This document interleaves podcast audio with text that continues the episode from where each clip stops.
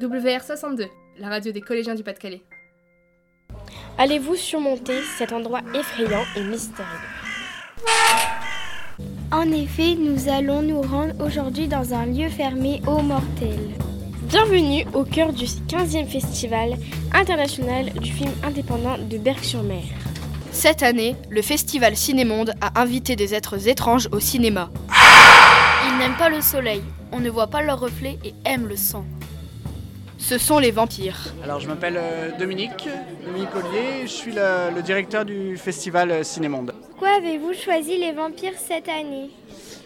Parce qu'en fait l'idée c'est de pouvoir euh, représenter tous les ans un, un genre du cinéma.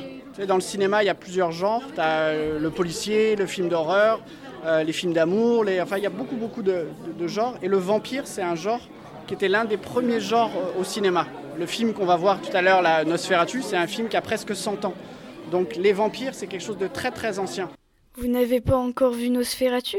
Voici une bande-annonce sonore pour vous en donner envie. Découvrez l'histoire terrifiante de Nosferatu, une histoire de vaisseaux fantômes et d'ombres terrifiantes qui montent les escaliers. Surtout, ne vous endormez pas, car c'est au coucher du soleil, quand les portes se ferment et que minuit sonne, que le Nosferatu sort de son cercueil. Lorsque vous verrez son ombre, il sera déjà trop tard. Vous avez déjà écouté un ciné-concert?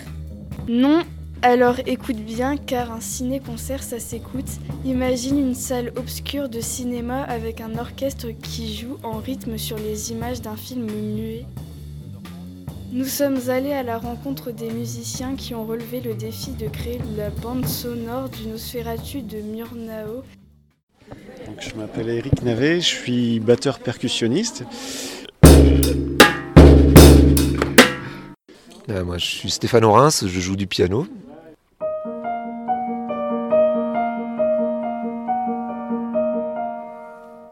Je suis Nicolas Maillot, je joue de la contrebasse.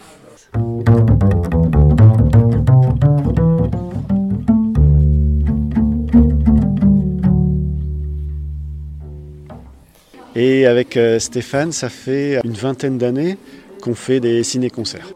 Mais on fait aussi d'autres choses, euh, du jazz et d'autres musiques aussi. Bah, moi, ce qui m'a motivé, c'est euh, le côté euh, invisible de la musique, mais euh, qu'on peut rendre visible. Voilà, c'est en fait par des mécanismes physiques, on peut rendre quelque chose d'invisible visible. Parfois, il n'y a rien, il y a juste une note et puis c'est c'est terrible. quoi.